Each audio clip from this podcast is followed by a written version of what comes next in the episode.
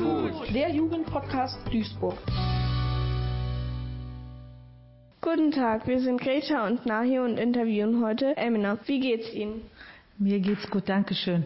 Wir haben gehört, dass Sie Geflüchteten Beratungsangebote machen. Wie sieht das aus? Das sind geflüchtete Menschen, die noch keinen Aufenthalt in Deutschland haben und die aber Unterstützung in ihrem Alltag brauchen, in unterschiedlichen Bereichen. Und ich betreue und berate sie. Aus welchen Ländern kommen die Geflüchteten? Die meisten Geflüchteten kommen aus Syrien, aus Afghanistan und Irak. Und im letzten Jahr waren auch sehr viele Geflüchtete aus der Türkei. Mit welchen Fragen kommen die Geflüchteten zu Ihnen? Was sind die häufigsten Probleme, mit denen die Geflüchteten zu Ihnen kommen?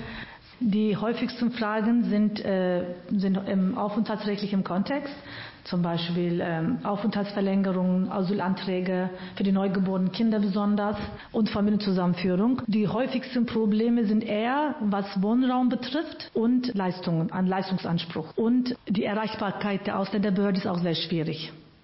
Die Menschen, die zu Ihnen kommen, haben ja oft schlimme Sachen erlebt. Hat Sie etwas sehr mitgenommen? Also ich bin seit 2015 in diesem Bereich. Also 2015, wo die sehr viele Flüchtlinge von Syrien nach Deutschland gekommen sind, da habe ich sehr viele Sachen mitgehört. Aber ich bin mittlerweile ein bisschen abgehärtet, denke ich mal. Ich versuche meine Arbeit halt professionell zu machen und nach der Arbeit das abzuschließen. Aber am Anfang war es schon ein bisschen anders als jetzt. Gelingt Ihnen das denn auch nach der Arbeit abzuschließen? Überwiegend ja, weil ich, ich habe ja selber drei Kinder. Ich muss irgendwie abschließen.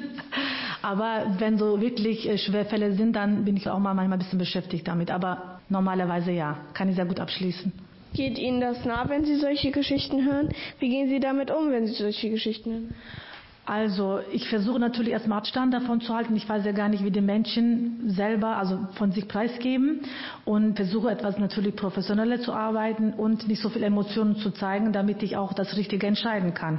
Ne? Also aber natürlich geht es mir nah. Also ich habe schon viele Sachen gesehen, wo das sehr persönlich wurde, aber ich habe versucht natürlich da halt ein bisschen Abstand zu nehmen.